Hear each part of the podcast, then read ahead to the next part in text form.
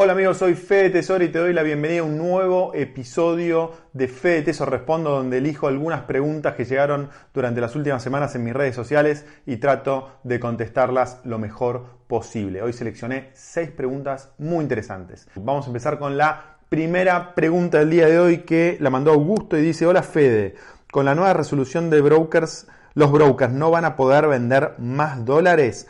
¿Es así o solo para comprar contado con liquidación o dólar MEP.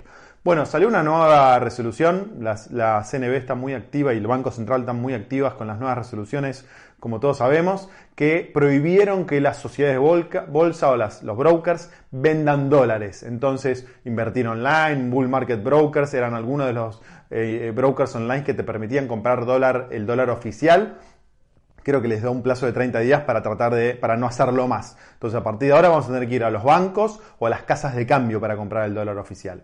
Y la otra, la restricción que pusieron es que si compras dólar oficial, no puedes ir a comprar eh, dólar MEP o dólar contado con liquidación. Es decir, pusieron una restricción para que puedas hacer las dos cosas. ¿Por qué? Porque muchas personas lo que hacían era comprar dólares al oficial, al precio oficial, acuérdense que es el dólar oficial más el impuesto solidario del 30%, y lo vendían con dólar MEP en la sociedad bolsa y se quedan con la diferencia. Bueno, a partir de ahora no se puede hacer eso. Pero el resto sí se puede hacer. Se puede seguir comprando dólar MEP o dólar contado con liquidación sin restricción si no compraste dólar oficial. Vamos a la segunda pregunta. Dice Mariano. ¿Cómo invertimos en, los índices como el S&P que dijiste desde Argentina? Gracias, Fede. Bueno, en algún episodio anterior les comenté que una muy buena alternativa de inversión es eh, invertir en el promedio de las 500 acciones más importantes de Estados Unidos, que se llama Standard Poor's 500, SPY, SPY. Hay un ETF, un ETF es un instrumento financiero que replica un índice que se llama SPY, que lo pueden comprar en la bolsa de Estados Unidos, no en la bolsa de Argentina. Por lo tanto, ¿cómo comprar este ETF? Tienen que tener una cuenta abierta en un broker online internacional. Entonces, lo primero que tienen que hacer es abrir una cuenta en un broker online internacional y una vez que tienen la cuenta abierta en ese broker online internacional, compran el ETF SPY. Eh, así que esa es la única forma de hacerlo. No pueden hacerlo a través de un broker argentino. Tienen que hacer eh, la operación a través de un broker internacional. Tercera pregunta, Pablo, Fede. Ya pude abrir una cuenta en TD Ameritrade. Muy bien.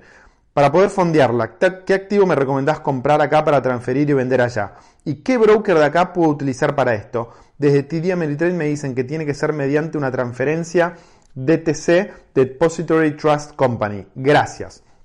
Bueno, Pablo, muy, muy buena pregunta. Entonces vamos a, desmenuzarla la pregunta. Primero, abrió una cuenta en un broker online norteamericano que se llama TD Ameritrade. Es uno de los más importantes, más grandes, tiene cero comisiones, muy barato y es muy fácil abrir la cuenta en un broker online como TD Ameritrade. Pablo ya hizo ese paso y lo hizo con éxito. Ahora, ¿qué es lo complicado? Lo complicado es enviar el dinero desde la Argentina hacia Estados Unidos eh, porque hoy tenemos un cepo cambiario, no se puede enviar libremente dinero desde la Argentina hacia el exterior. Sí puede enviar el dinero sin restricciones desde una cuenta bancaria a su nombre en la Argentina a una cuenta bancaria a su nombre en el exterior y desde esa cuenta bancaria a su nombre del exterior mandarlo a TD Ameritrade. Pero TD Ameritrade no es banco, es broker.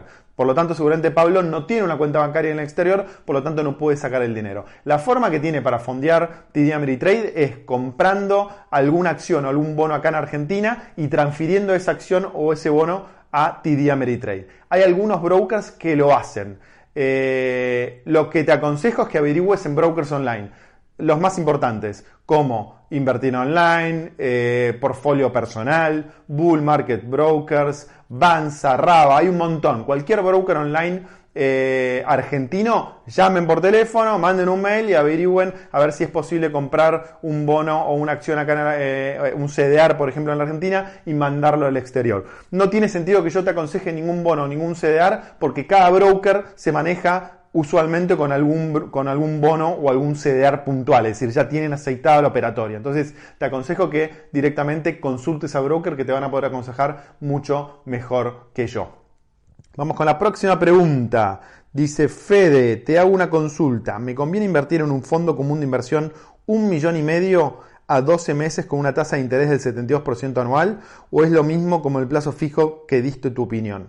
Bueno, Tito, es muy difícil, te diría casi imposible que un fondo común de inversión te asegure una tasa del 72% anual en pesos. Me parece que te, o entendiste mal o te dieron una, información equivocada. Ahora, Vamos a hacer el ejercicio. Supongamos que te pagan un 72% eh, de tasa de interés en pesos. La decisión de si tiene sentido hacer el, plazo fijo o el fondo o la inversión en el fondo al 72% tiene que ver con si vos pensás que la inflación en la Argentina durante los próximos 12 meses y la devaluación en la Argentina durante los próximos 12 meses va a ser superior al 72% o no. Si va a ser superior, no te conviene. Te va a convenir comprar dólares y hacer una inversión en dólares. Si te parece que va a ser inferior la inflación y la devaluación, te conviene. Supongamos que la devaluación durante los próximos 12 eh, meses sea de un 50%. Entonces, hoy el dólar está a 120, supongamos que se va a 180 bueno, dentro de 12 meses, si vos eh, querés comprar dólares con ese millón y medio de pesos más el 72% de,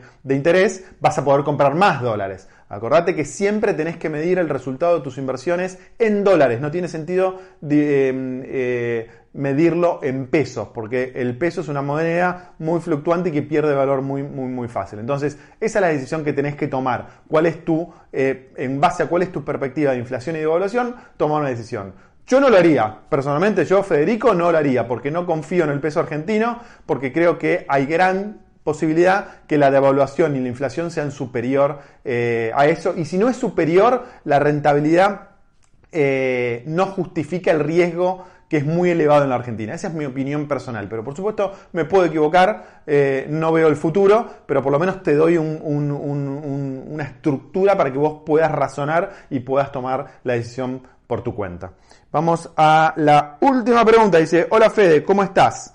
Dado las nuevas normativas vigentes de público conocimiento, ¿qué fondos comunes de inversión recomendás posterior a estas medidas, ya que el Galileo se perdió? Gracias por el contenido. Julián, en realidad lo que se perdió son los fondos de Galileo que invierten en pesos, que son dos, el Galileo Renta ni el Galileo Premium, aunque tal vez el Galileo Premium puede eh, tener algún vicio de solución. El renta seguramente no se pueda solucionar. Ahora, lo que no fueron afectados por las reglamentaciones son los fondos en dólares. Los fondos en dólares que invierten en dólares. Lo que fueron afectados por la resolución son los fondos en pesos que invierten en dólares. Entonces, hay dos fondos de Galileo que siguen siendo muy atractivos, que son el Galileo Income, para los que son más conservadores. La cartera es igual a la cartera que tenía el, Galileo Renta, pero es en dólares. Y el Galileo Event Driven, que es un poco más agresivo para aquellos inversores que como mínimo puedan invertir a más de un año, un año o dos años. Esos fondos me siguen gustando y son muy interesantes. También hay otros fondos en dólares, en otras administradoras, en otros bancos, que me parecen atractivos para esta circunstancia. Eh, el riesgo ahí, como te vengo diciendo y como teníamos en el anterior, es que la CNB decida anular esos fondos. Yo creo que no tendría que pasar y si pasa, como siempre te digo, tendrían que dar un plazo eh, eh, digamos, prudencial para poder desarmar las carteras sin pérdida. Ahora, el problema es que si vos tenés pesos, tenés que comprar dólares en, alguna, en algún broker, el dólar contado con líquido o dólar MEP, y con esos dólares comprar los fondos. O sea, primero tenés que hacer la transacción de abrir una cuenta en un broker online, comprar los dólares y después comprar los fondos en dólares. Espero que se haya entendido. Si tenés dudas o preguntas, ponedlas acá abajo. Acordate de compartir el episodio, suscribirte al canal si no lo hiciste. Te mando un abrazo grande y nos vemos mañana. Tchau!